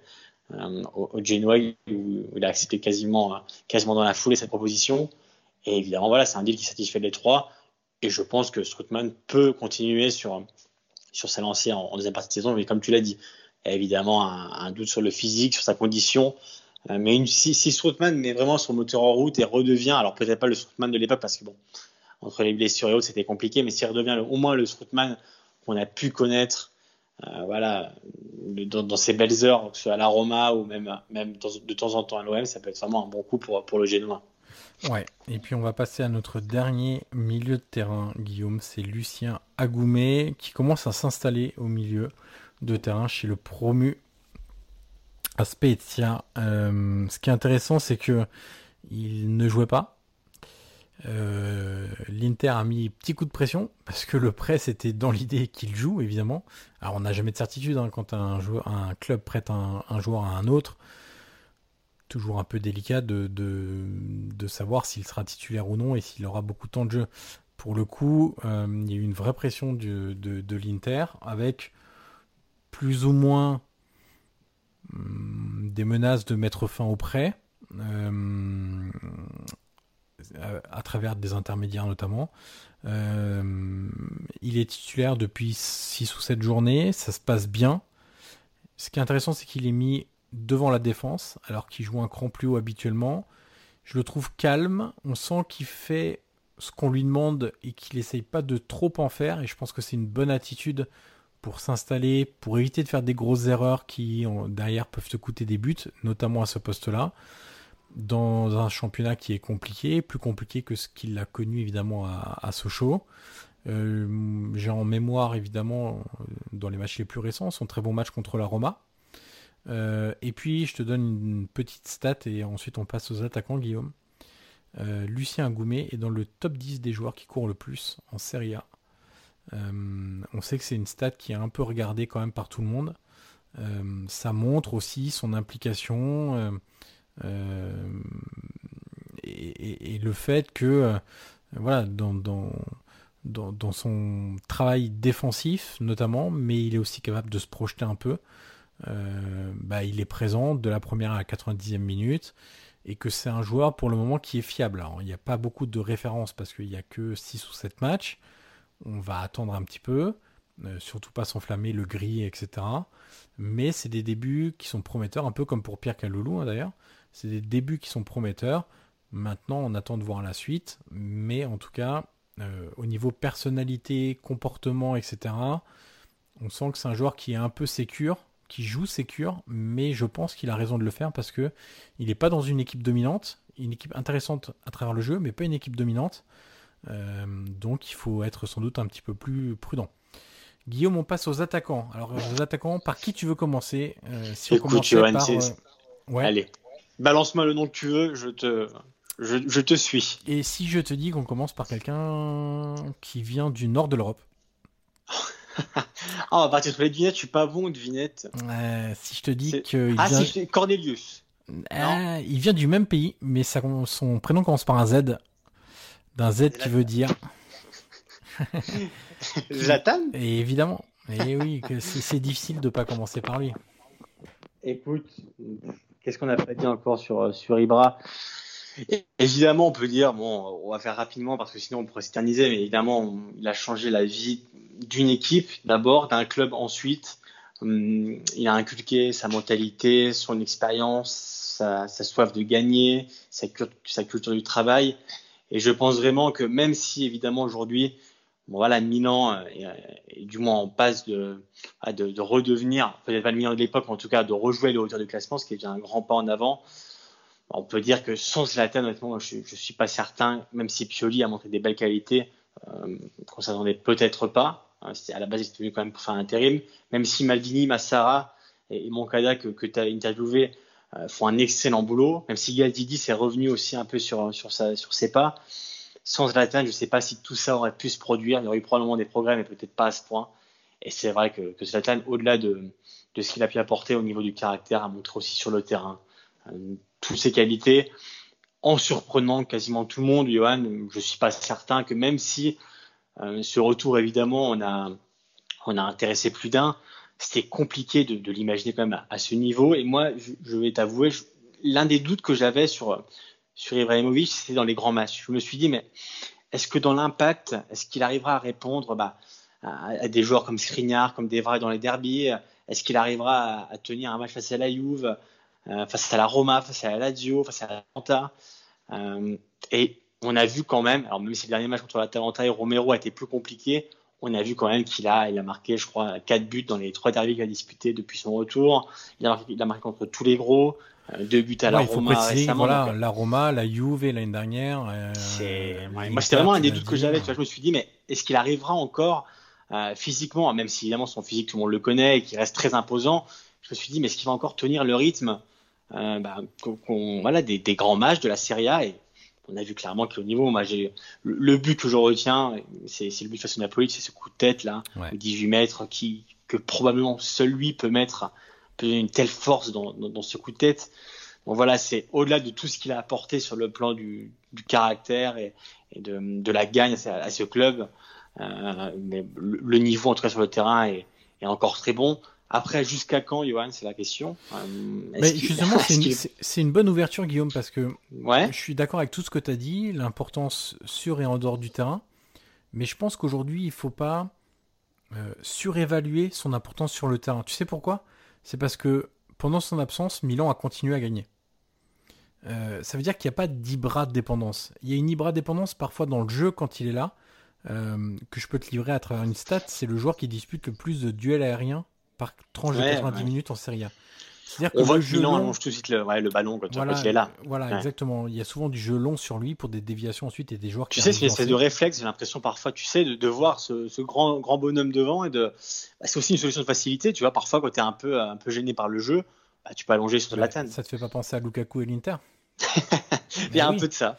Oui, il y a un peu de ça, dans des styles différents, mais, euh, mais voilà. Et, et, je pense sincèrement, euh, parce que finalement, Zlatan, cette saison, c'est que 9 matchs de Serie A, si, si mes stats sont à jour. On en est à le Covid et les blessures, oui. Ouais, tu vois, en 19 journées. Ça veut dire qu'il a moins joué de matchs qu'il n'en a joué. Ça veut dire que le Milan, qui est aujourd'hui en tête de Serie A, avec 43 points, réussit cette performance aussi avec un Ibra qui a joué moins de la moitié des matchs. Ça veut dire qu'il n'y a pas une Ibra dépendance sur le terrain, vraiment hyper marquée, et donc ton ouverture elle est intéressante. Parce que derrière, qu'est-ce qu'on fait? Ibra a été très important dans cette phase-là du projet, parce qu'il a amené sur le terrain évidemment, aussi beaucoup en dehors, et ça tous les joueurs peuvent en, témoigner, et en témoignent d'ailleurs. Mais derrière, qu'est-ce que tu fais? Parce que Zlatan, il a 39 ans, il va sur ses 40 ans, mine de rien. Euh, c'est un très gros salaire, et ça, ça compte dans. Alors, déjà de manière générale, hein, Guillaume, mais dans des années Covid, avec les rentrées d'argent euh, qui n'existent quasiment plus, bah, ça compte encore plus. C'est quoi C'est 7 millions, je crois, ou 7 millions et demi 7 millions, ouais, ouais 7 millions. C'est le salaire le plus élevé du club euh, devant Donnarumma. Voilà, donc c'est net, précisons-le. Donc ça coûte plus cher au club. Qu'est-ce que tu fais? Sachant qu'il n'y a pas d'indemnité de transfert, ça peut être une prolongation d'un an, mais avec ce salaire-là, est-ce que si lui reste, tu peux faire progresser quelqu'un derrière lui vraiment euh, à ce poste-là, ou est-ce que l'ombre, elle est un peu euh, parfois gênante, euh, même s'il t'aide au quotidien ouais, peut dire, ouais, tu l'as dit, ce qui est évident, c'est qu'il n'y a pas libre indépendance. Contrairement peut-être, tu vois, je ne sais pas si tu es d'accord, mais je pense par exemple que l'Inter est plus dépendante de Lukaku. Je suis d'accord. Et la Juve de Ronaldo, tu vois, par exemple. La Juve. Ça peut, ça peut se discuter. Mais ça disons peut se discuter, mais l'Inter Lukaku, je suis entièrement d'accord. Moi, je pensais vraiment que, ce Milan-là sans Zlatan, normalement, ça aurait été compliqué. Après, on a l'impression qu'il n'y a pas un joueur vraiment, parce que Milan a connu quand même pas mal de galères en début de saison entre le Covid, les absences, les blessures. Et on a vu que malgré ça, Milan a tenu quand même un rythme. Mais c'est vrai que Zlatan, comme tu l'as dit, n'a pas disputé beaucoup de matchs. Donc en soi, euh, on a vu que Milan pouvait vivre sans lui. Pour l'avenir aussi, après, il a son âge, il a 39 ans, il va sur ses 40. Et c'est évident que pour préparer l'après, quel profil de, numéro 9 tu prends? Est-ce que tu veux un peu le même profil, même si bon, en soi, il n'y en a pas un qui existe? Moi, par exemple, tu vois, un joueur peut-être qui pourrait faire les affaires de Milan, entre guillemets, ce serait peut-être un Bellotti, tu vois, dans, l'esprit, hein, peut-être qui pourrait prendre, la, relève. Évidemment, tu as des joueurs comme Haaland, mais qui sont quasiment inatteignables hein, pour, euh, voilà, pour, pour Milan. Mais c'est vrai que la question va se poser. Lui, interrogé sur son avenir il y a quelques, quelques semaines, je crois que c'était après un match à Sassuolo, avait dit euh, c'est Maldini qui décide. Euh, moi, je prolongerai euh, si, lui veut. Donc, je pense qu'il y a une ouverture pour le prolonger au moins une saison supplémentaire. Après, ce qu'on peut dire, Zlatan a beaucoup de défauts, mais au moins, je pense qu'il sera s'arrêter à temps, c'est-à-dire que lui ne veut pas jouer pour faire de la figuration ou pousser pour, euh, voilà, juste par ego ou par, euh, voilà, par amour de, ce sport. Il a toujours dit que si lui joue, ce serait uniquement s'il est au niveau et qu'il arriverait à répondre aux attentes. Je pense que si d'ici la fin de la saison, il se sent pas ou que si les blessures lui ont fait du mal, euh, il arrêtera à. Donc, mais c'est évident que la question va se poser. il faudra trouver un autre numéro 9. Quel profil, quel, voilà, quel, quel attaquant tu veux. En tout cas, tout ce que Zlatan a apporté depuis janvier 2020 restera dans tous les cas ancré chez des Raphaël Leao, chez des Théo Hernandez, chez les Calabria, enfin dans un vestiaire qui est totalement transformé depuis son arrivée. Donc, son apport restera. Le jour où il partira, évidemment, ce sera un gros manque, mais comme tu l'as dit, ce sera un manque et peut-être pas si insurmontable qu'on aurait pu le penser depuis son arrivée. On va passer à Victor Osimhen, Guillaume. Euh, deux buts en sept matchs. Lui aussi, pas beaucoup de matchs. Hein, de rien, et cinq titularisations. Il avait commencé fort, souviens-toi, son entrée en jeu à Parme lors de la première journée. Buteur contre l'Atalanta et Bologne. Et puis le hic, il y a un vrai hic, c'est la blessure avec le Nigeria mi-novembre. Blessure à l'épaule qui l'a handicapé pendant pas mal de semaines quand même, mine de rien, et avec des complications au niveau du bras. On n'a jamais trop compris quelles étaient ces complications, mais le Napoli euh, euh, communiquait sur le fait qu'il euh, y avait eu des, conséquences de cette blessure à l'épaule sur des douleurs dans le bras notamment. et puis derrière, il y a eu le, Covid au retour de la petite trêve de, décembre.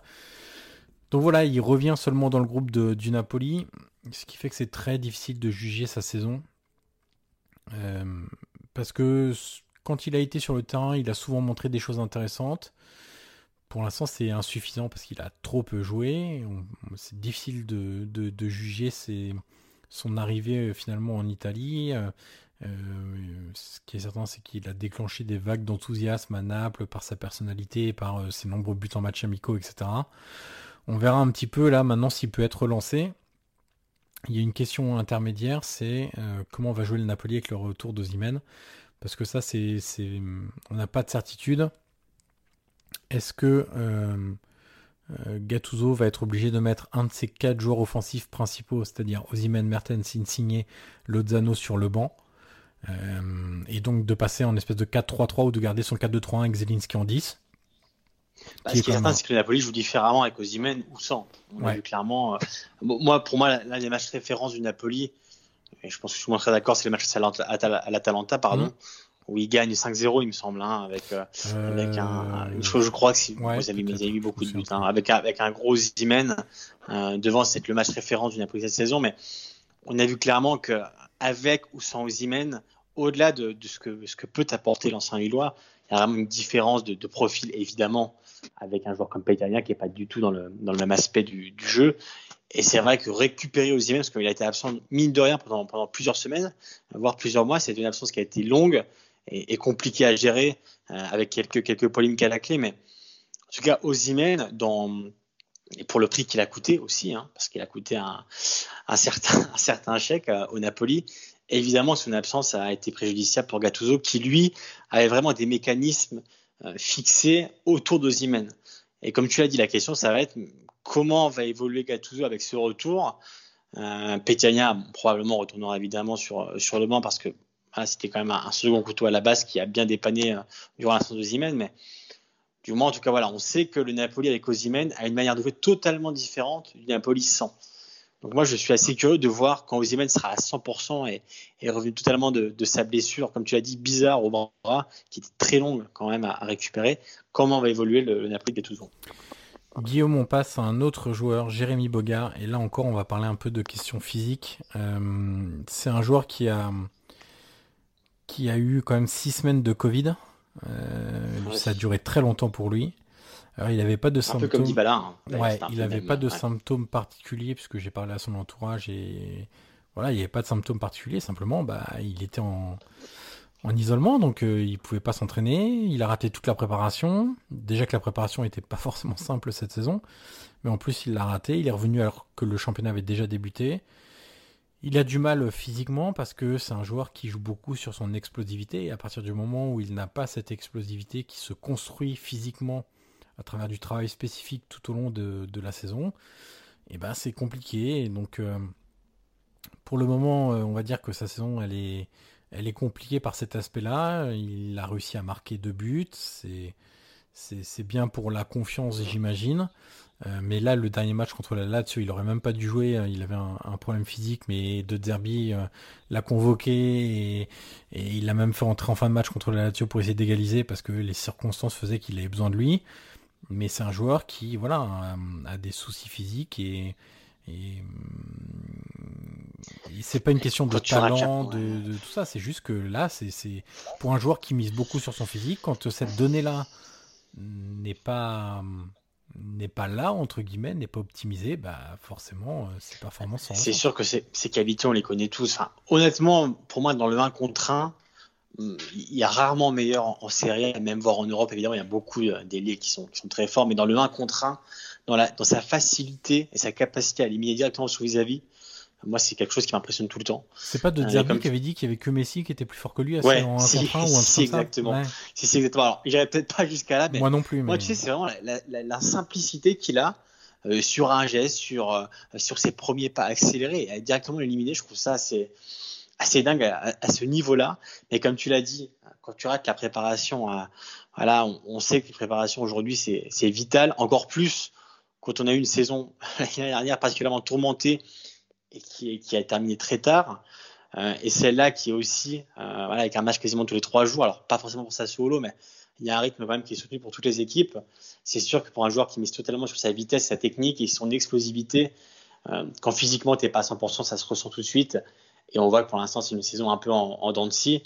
Donc, donc oui, saison compliquée, du moins plus que l'année dernière pour Boga, mais honnêtement, ses qualités pour moi restent évidemment restent, restent énormes. Et, s'il était parti par exemple au Napoli l'été dernier, j'aurais pas été choqué parce que c'est un joueur vraiment qui a le niveau pour pour aller à un échelon supérieur. Après, on verra bien si euh, avec cette saison un peu tourmentée, alors il reste 19 matchs encore hein, de, de Serie A, donc rien n'est fini. Mais c'est sûr que techniquement, c'est un joueur qui a quasiment pas d'égal en, en Serie A. Donc, aucun doute sur les qualités. Et comme tu l'as dit, tout, tout, joue sur le, physique et la préparation qu'il a manqué, ces semaines de Covid qui, ont dû être interminables pour, pour lui. Alors Guillaume, on va passer à un autre joueur offensif. C'est notre ami Raphaël Leao. À Milan. Mine de rien, à Milan, euh, le club euh, avec le plus de représentants dans ce, dans, ce podcast-là. Euh, comment tu juges la saison de, de Raphaël Leao jusque-là? Écoute, pour moi, il a passé un cap. Euh, qu'il n'avait pas passé l'année dernière. J'ai vraiment l'impression euh, que c'est un joueur qui aujourd'hui euh, croit tout d'abord ses qualités, qui sont assez énormes.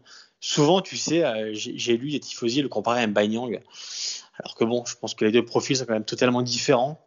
Il devait y avoir peut-être cette angoisse de revivre de, de Mbanyang qui avait quand même montré des belles choses, mais qui n'avait pas, voilà, pas, flamboyé à Milan. Mais c'est vrai que Raphaël Leao aujourd'hui, notamment depuis l'arrivée d'Ibra, tu vois, c'est peut-être le joueur qui, avec l'arrivée d'Ibra euh, à Milan, a le plus progressé, euh, tant sur le plan mental que sur le plan du jeu, parce que ses qualités, on les connaissait tous de l'époque de Lille. Mais tu sais, il y avait ce step à faire au niveau de la régularité et de concentration euh, sur un match et pas les, pas les plus grands. On sait que parfois, c'est plus dur, de, évidemment, de jouer une, petite équipe, entre guillemets, qu'une qu'une grosse. Donc, voilà, j'ai l'impression que sur cet aspect-là, il a beaucoup progressé. Euh, et surtout, euh, ce qui a été assez surprenant, c'est qu'il a réussi euh, à faire oublier la France d'Ibra dans le sens où Milan s'est longtemps cherché un numéro 9, on va dire, de complément.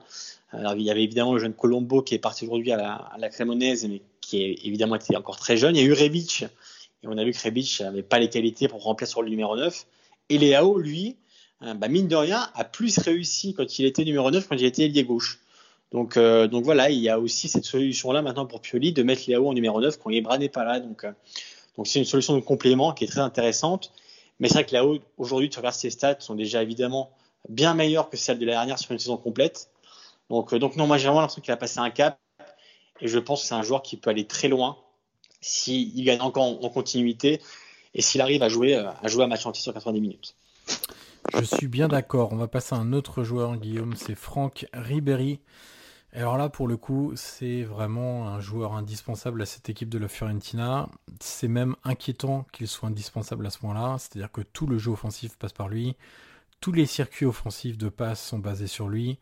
Je trouve que c'est vraiment problématique parce que Franck Ribéry avance euh, en, âge évidemment et que c'est quand même particulier qu'une équipe d'ambition comme la Fiorentina au départ soit totalement dans les mains de Franck Ribéry euh, à l'âge de 37 ans qui va sur ses 38 ans dans 3 mois, euh, même s'il est le joueur du talent, c'est pas la question.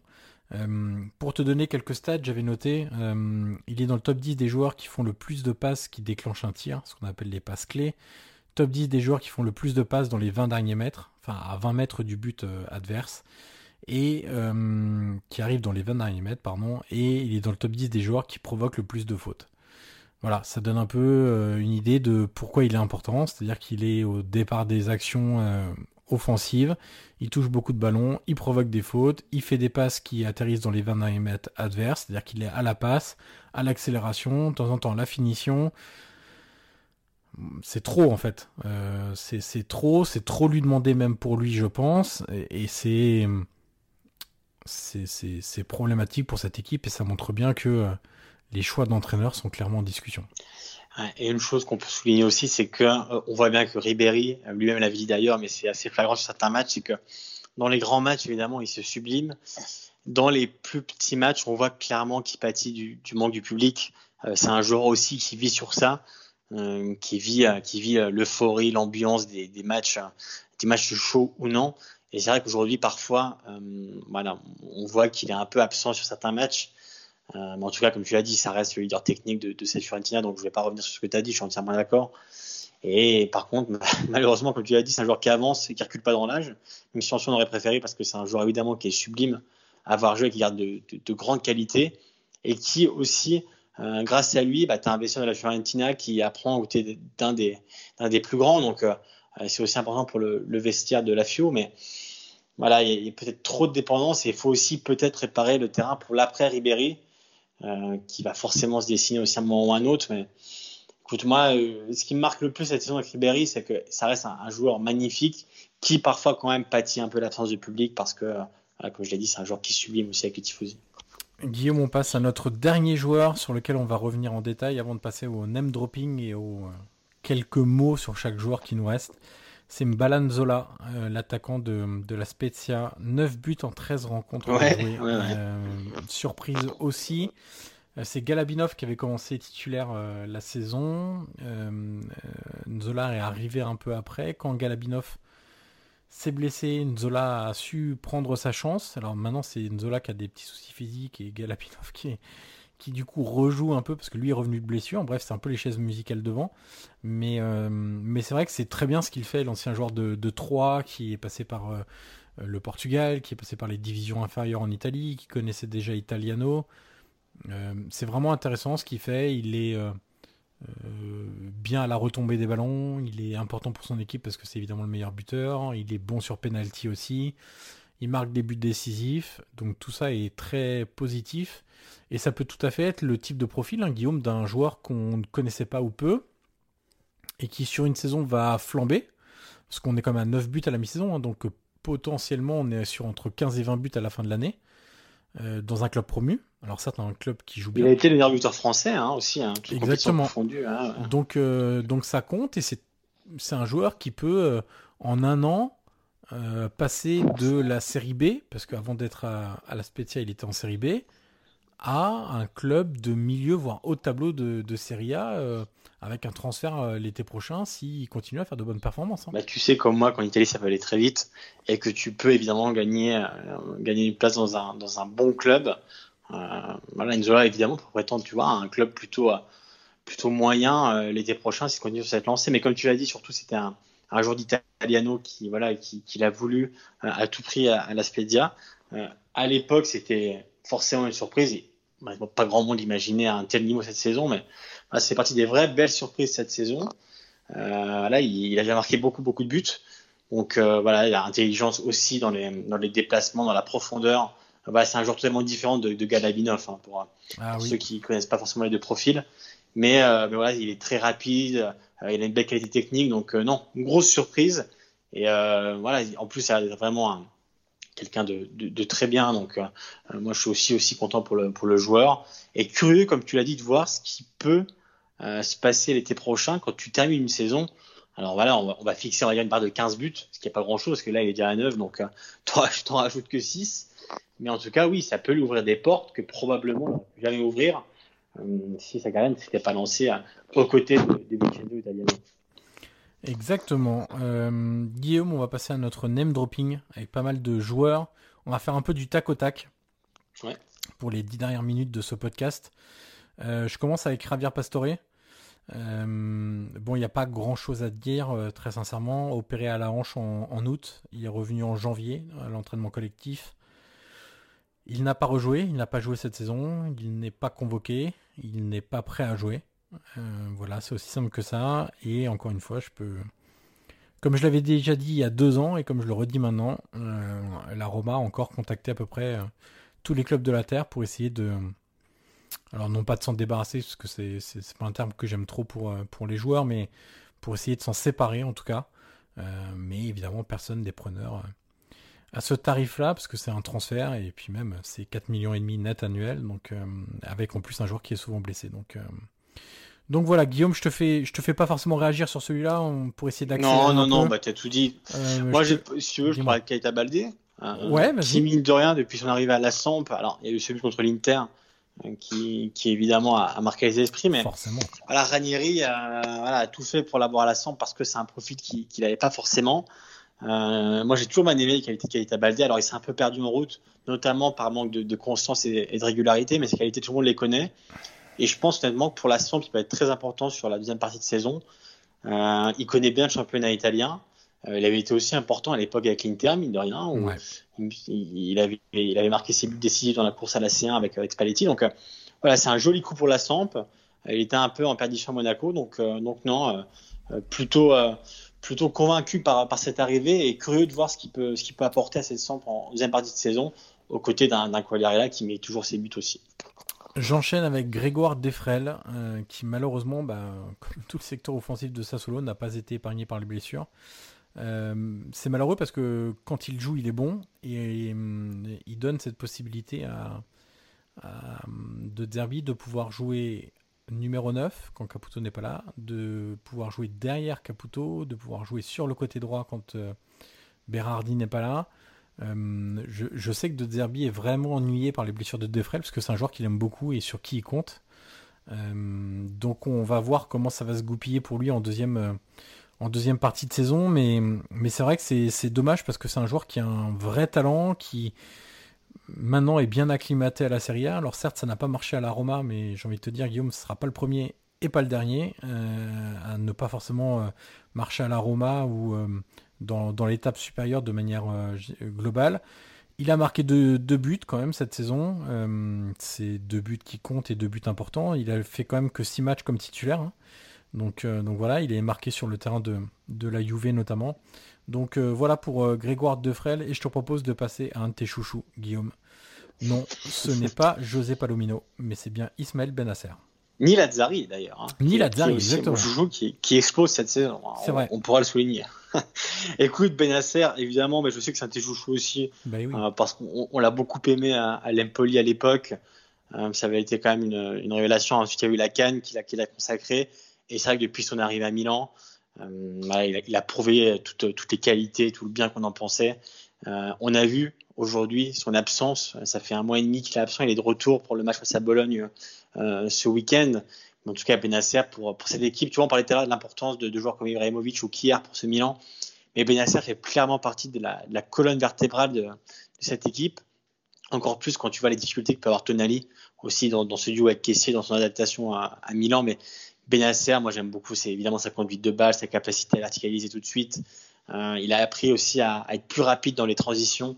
C'est un joueur dont, le profil, euh, dont, Pioli n'a pas dans son, effectif. Donc euh, il est capital pour le jeu du Milan, pour l'effectif du Milan, pour cette équipe du Milan. Donc, donc non, évidemment, c'est un joueur que j'apprécie beaucoup. et je sais que voilà, Johan, tu, l'as toujours beaucoup aimé aussi. ça fait partie des, un peu des coups de cœur qu'on a eu ces dernières saisons en Serie A. Euh, donc, euh, donc très heureux de le voir, euh, le voir s'épanouir à Milan. Et c'est un joueur vraiment au profil, au profil unique. Et, et on rappelle que Malini a vu pour 16 millions. Hein. Mine de rien, c'était quand même pas grand chose entre guillemets à l'époque pré-Covid. On sait que Lyon était dessus notamment, mais voilà, c'était un, super coup et c'est un coup qui s'est confirmé au fur et à mesure du temps. On passe à José Palomino, qui est une pièce essentielle de l'Atalanta quand même de ces dernières saisons. Alors l'arrivée de Romero change un petit peu la donne. Euh, parce qu'aujourd'hui, si on devait dessiner, Guillaume, la char... enfin même pas la charnière, la, défense à 3 titulaire de l'Atalanta, on partirait quand même plutôt sur Toloy à droite, euh, Romero dans l'axe et Jim City à gauche.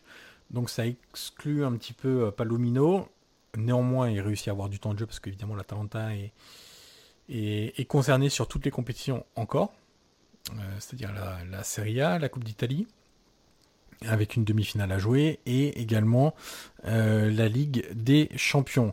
Euh, je, pense que d'ailleurs des trois joueurs qui, qui euh, formaient la, défense centrale avec Toloi et Jim City avant l'arrivée de Romero, je pense que c'était celui dont, on, dont Gasperini pouvait le plus facilement se, passer. et c'est un peu ce qu'on voit aujourd'hui. Alors, il a, il a fait quand même des matchs, il a 12 titularisations, mais c'est quand même inférieur à tous les autres. Donc, il fera ses matchs, mais honnêtement, aujourd'hui, il y a un vrai. Ah, il y a, euh, alors je cherche un mot en français parce que je l'ai qu'en anglais, mais euh, il y a hum, une vraie amélioration. C'est pas très joli, mais euh, un, niveau différent entre Romero quand même et, et Palomino. Romero On est monté en gamme, voilà, pour, dire, pour dire ça. Romero est très impressionnant avec l'Atalanta depuis. Il a éteint Ibrahimovic contre Milan. il a encore fait un match, un match solide j'avais dit en Coupe d'Italie. Honnêtement, on avait vu toutes ses belles qualités au Genoa. Mais c'est vrai qu'avec cet Atalanta-là, dans cette défense à 3, il est très très impressionnant. Guillaume, on passe à un joueur dont vous voulez parler, dont tu voulais parler notamment, Salvatore Oui, saison, euh, saison bizarre un peu pour, pour Sirigu, un peu comme. Euh, Est-ce que ça serait pas une saison mi-figue, mi-raisin Très belle expression d'ailleurs.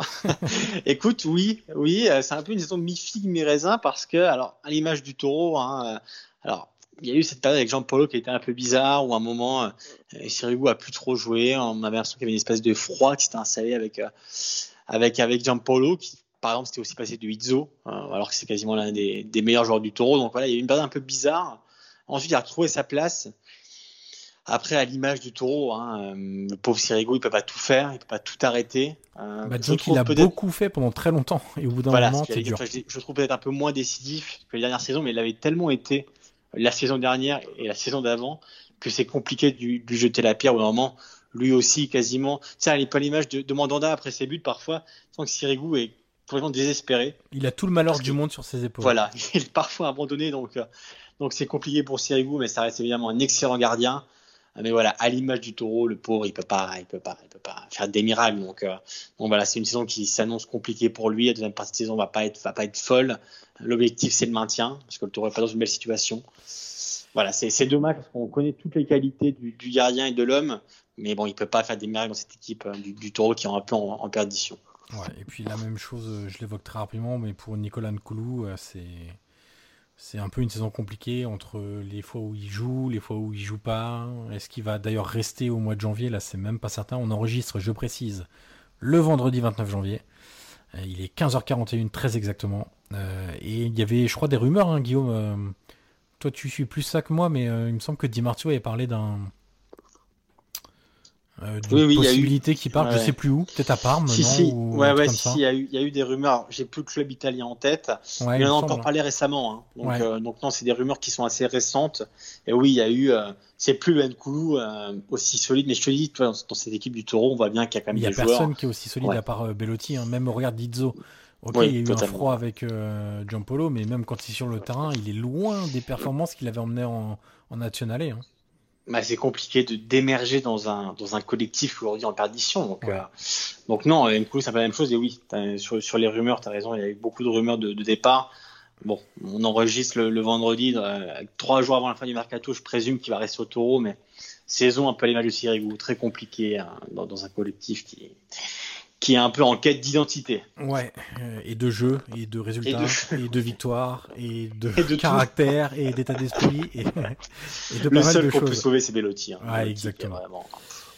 Guillaume, on fait encore deux joueurs. Je m'occupe d'Adamounas ouais. et tu feras Gervinho. On fait comme Allez. ça. Euh, Adamounas, alors moi, je m'attendais à mieux euh, de son prêt à Cagliari, dans le sens où on sait que Di Francesco aime jouer avec des ailiers faux pieds, et que ça semblait du coup un bon alors j'ai encore un terme en anglais, donc je vais le dire parce que sinon je vais passer encore une demi-heure à le chercher, un bon fit euh, pour Unas, euh, ça correspondait, voilà, je vais dire ça comme ça, avec ce que Di Francesco voulait, mais en fait ça marche pas. Euh, quand il a joué, il n'était pas assez influent dans le jeu, il a peu joué du coup. j'ai notamment en tête son match contre la Samp qui était un petit peu, un petit peu compliqué. Euh, maintenant, la difficulté pour lui aussi, c'est que Di Francesco est passé sur un autre système où il n'y a pas d'ailier. Euh, puisque maintenant il joue en 4-3-2-1 avec le recrutement notamment de Nainggolan. Euh, D'ailleurs, ça, euh, petit aparté, mais ça hum, risque aussi de poser problème à Ricardo Sotil, qui pour le coup, lui, était l'une des bonnes surprises de Cagliari qui jouait ailier gauche.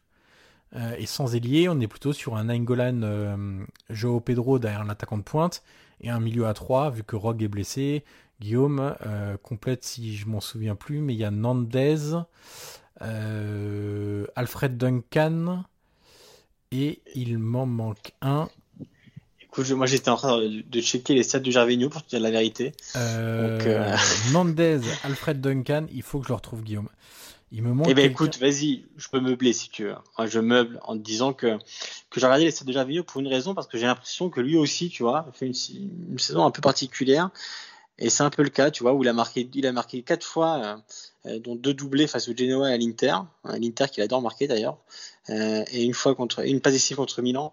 Mais, mais Gervinho, un peu à l'image de Parme, difficulté sous les Verani, les Verani qui est aujourd'hui parti, D'Aversa qui est revenu.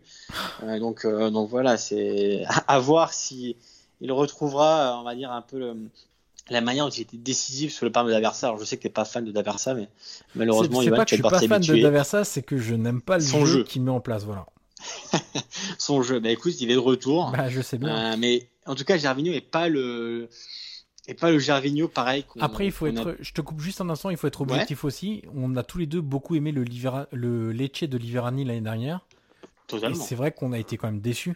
J'ai été déçu parce que. Du Alors après, on pourrait parler voilà, des, joueurs qui étaient recrutés? Est-ce que c'était vraiment ce que voulait pas bon, compatible avec son Voilà, on ne reviendra pas là-dessus, mais voilà, Gervinho euh, a pâti probablement de, de, de, du flou qui a régné sur Liverani. Aujourd'hui, l'adversaire est venu avec des voilà, des, des joueurs qu'il connaît bien, mais ça fait le connaît, donc à voir les deuxième partie de saison pour, pour Gervinho, mais voilà, on voit bien qu'en cette première partie de saison, c'était aussi compliqué pour lui, euh, à l'image voilà, du taureau dans un collectif qui est un peu compliqué côté Parme. Bon, J'ai retrouvé mon joueur, Guillaume, mais c'est pas ah. une bonne nouvelle pour lui, euh, que je l'ai oublié, parce que c'est Razvan Marine, que je connais plutôt bien, parce qu'il a joué à l'Ajax. Et ça dit aussi. Euh, quelque chose, Guillaume, de ses performances au, Roumain et que je trouve euh, une nouvelle fois, après être, euh, avoir été décevant à l'Ajax, il est tout autant à Cagliari qui, de manière générale, disons-le aussi, est très décevant par rapport au, au recrutement ambitieux. Et Minge est surprise dans cette déception parce que Di Francesco a prolongé. Ouais. Euh, ça, c'est un signal fort. Hein. Ouais, c'est que ça m'a rappelé quoi? Ça m'a rappelé l'époque où Allegri, je crois, avait perdu ses cinq premiers matchs à la tête de Cagliari, à l'époque, Cellino l'avait confirmé euh, dans, dans, ses fonctions. Euh, écoute, et quand Cellino confirme un entraîneur, c'est quelque chose. Hein. exactement, exactement. Mais c'est vrai que, écoute, aller à contre-courant comme ça en, en 2021, c'est assez surprenant. Donc, écoute, on verra bien si Giulini a bien fait de prendre Di Francesco. Mais comme tu l'as dit, c'est un signal fort, important et qui marque quand même un, gros symbole de confiance pour, pour Cagliari. Et juste une dernière précision sur Runas, on, jongle entre les joueurs là, mais euh, même chose, hein, Guillaume, il peut bouger, je crois que j'ai vu passer quelque chose chez Di Martio aussi, euh, que le prêt pourrait être cassé, pour être reprêté ailleurs, je sais pas si c'est pas à Crotone ou à Benevento, ou... il me semble que c'est un club promu qui qui pourrait se faire prêter là dans les dernières heures du mercato euh, à Damunas, puisque ça ne marche pas à Cagliari, et a priori, Di Francesco ne compte pas sur lui et ne comptera pas sur lui dans les, dans les semaines à venir. Guillaume, on aurait pu citer Kevin Malky. C'est prêt à Croton. Voilà, voilà on aurait pu parler de Kevin Malcuit, de William Cyprien, de Valentin Esric, de Mehdi Bourabia, d'Adama Soumaoro, de Jean-Victor Akengo, de Brian Dabo, Jérôme Onguene, Lucas Ferrager, Emmanuel On vous oublie pas. On vous oublie Yann pas, Caramo, Camille Glick, Adrien Silva, Andreas Cornelius, Sébastien Demaillot, euh, qui j'ai oublié encore euh, Mehdi Leris, euh, Federico Santander, Adrien Tramoni, Kofi Gigi, et je crois que j'ai fait le tour. Ça fait beaucoup. Hein. Ça fait, beaucoup. trop. Donc peut-être qu'on reviendra sur, le, sur eux dans un deuxième volume d'ici la fin de la saison, mais en tout cas, voilà, on a fait. au final, on a fait quasiment 30 joueurs, je crois. Je crois. voilà, vous en savez un peu plus sur euh, nos Français, nos anciens joueurs de Ligue 1, les joueurs étrangers passés par la Ligue 1, qui évoluent aujourd'hui en Serie A. On a parlé un peu de ce qui se passait pour eux euh, cette saison, cette première partie de saison, cette demi-saison 2020-2021. Euh, Guillaume, on rappelle quand même qu'on est disponible sur toutes les plateformes, notamment Spotify, Deezer, Apple Podcast, Google Podcast, Podinstall, Podcast Addict. Partout. Partout, voilà, partout. On n'est on n'est pas en bas de chez vous, mais pas loin. Euh... non, mais on est toujours là. On est dans vos oreilles, on est dans vos podcasts, dans vos téléphones. Disons que voilà, comme tu avais dit la dernière fois, on a certes nos, engagements professionnels euh, ici et là, toi chez RMC, moi chez Eurosport, mais dès qu'on a le temps, on, on prend toujours autant de plaisir à le faire. Et n'hésitez pas, si vous avez des idées de propositions. Est-ce qu'on peut dire aussi continuer à noter les 5 étoiles? Ben, Bien hein? sûr. On va pas ouais, partager. Évidemment, partager le podcast, lui mettre les petites 5 étoiles sur, euh, sur Apple Podcast. N'hésitez pas à nous proposer des sujets aussi, évidemment. On est évidemment preneur de, de toutes vos bonnes idées. Euh, et voilà, Guillaume, qui boucle notre troisième épisode seulement de la troisième saison du podcast Calcio PP. Mais on se dit à très vite, du coup. On va Eh essayer ben de oui. trouver de, de nouvelles idées pour les, À très vite tout le monde. les à la semaines à venir. Allez, à bientôt, ciao